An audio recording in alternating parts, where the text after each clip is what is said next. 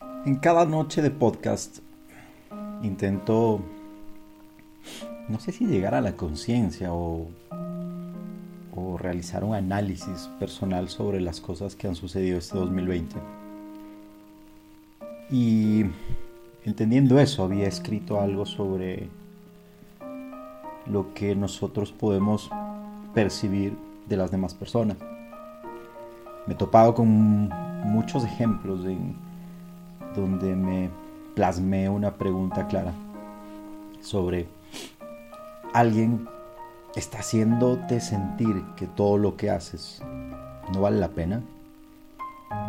Te topas en el camino con esos seres perfectos que te hacen maximizar lo negativo y llevar al mínimo las acciones positivas que realizas en tu vida. Es fácil correr y ocultarse de nuestras emociones, pero nos hace falta valor para confrontarlas. Nos afecta tanto los comentarios que trasladamos a nuestro descanso físico y mental para abrumarnos por entender que esa belleza es valorada con la misma cantidad de hipocresía en la que el lobo hablaba a Caperucita en el cuento. Se acaba el año y somos víctimas de nuestros recuerdos y realidades disfuncionales. Creo que ha sido un año tan incomprensible, inentendible porque nadie lo esperaba, que seguimos esperando ese mensaje de aquella persona que tanto anhelamos. Para muchos, esa persona cambió su día y al mismo tiempo generó un presente distinto al momento que marchó. Aunque para ellos puede que seamos tan invisibles como aquellas bodas de Caná ahí en el Museo del Louvre. Una belleza infinita, pero que es casi imperceptible para, para las personas que pasan frente a ella. Se viene el 2021. Estamos a finales ya del 2020. No soy futurista ni, leo las cartas del tarot para engañarte con idealizaciones falsas de una vida perfecta.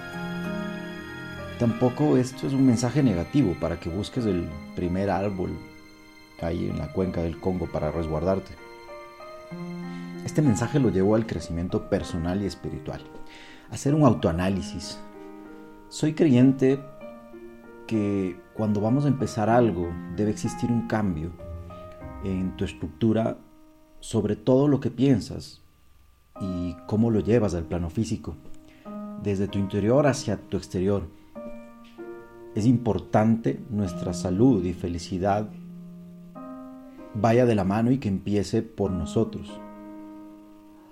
Tal vez no es el trabajo, mm, no son tus amigos y tal vez creo que menos pueda ser tu pareja quien marque ese camino. Nuestra felicidad y estabilidad va impregnada como tatuaje en, en ese instante. ¿Cómo nos sentimos nosotros con la vida que escogimos? con el camino que estamos construyendo.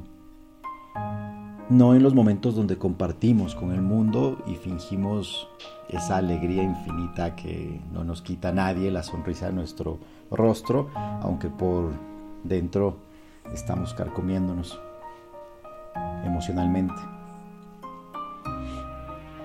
Yo creo que esto viene atado a cuando nuestra amada soledad nos permite desconectarnos y en base a eso nos carcome la ansiedad.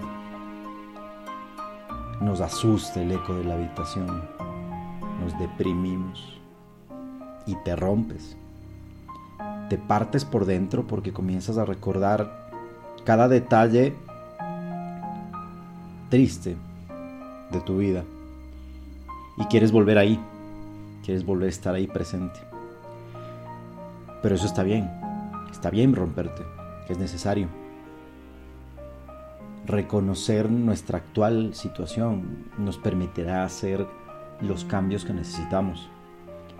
Fortalecer nuestro carácter para asumir responsabilidades creo que es necesario, indispensable, y marcarnos retos en ese camino a la meta que buscamos llegar.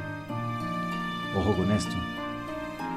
Es verdad, ponemos meta tras meta tras meta y le ponemos tanta valla en nuestro, en nuestro recorrido que tenemos que estar saltando, saltando y saltando para buscar la manera de alcanzar una.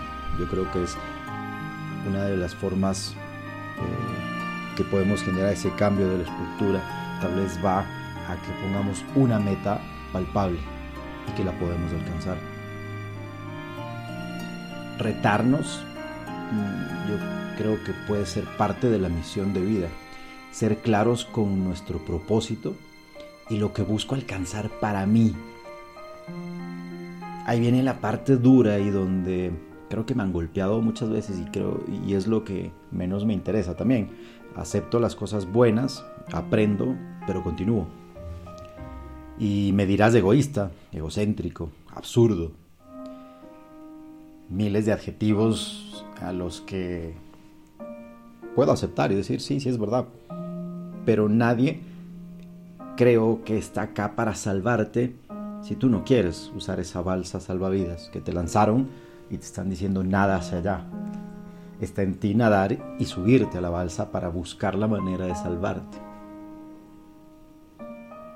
y tampoco creo que debas anclarte a la piedra más profunda para evitar la tormenta y hundirte con ella. Confrontar, hacerte responsable. Gandhi decía, el ser humano no posee el poder de crear vida. No posee tampoco, por consiguiente, el poder de destruirla. La felicidad consiste en poner de acuerdo tus pensamientos, tus palabras y tus hechos. Analizando esto, intento invitarte a un 2021 lleno de abundancia en todos los parámetros de tu día a día. Y empiezo por recordar algo y es si no trabajas en tus sueños, no puedes pedir a los demás que vean dinosaurios en las nubes. Si no empiezas cambios en tu vida, no pidas tampoco que tu entorno se pinte de arcoíris. Si no empiezas a ser feliz por ti, para ti y porque así tú lo decretas. No pidas que tu mundo te transmita energía para poder sonreír a pesar de estar destrozado por dentro. Eso es engañarte.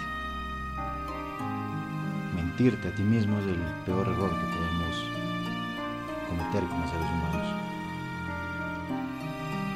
Causa y efecto. Haz que las cosas pasen. Deja de ver tanto el horizonte que no se llega a la cima de la montaña solo imaginándote que le escalas. El camino es largo, vas a encontrar muchos obstáculos, pero la cima, la vista es hermosa y esplendorosa.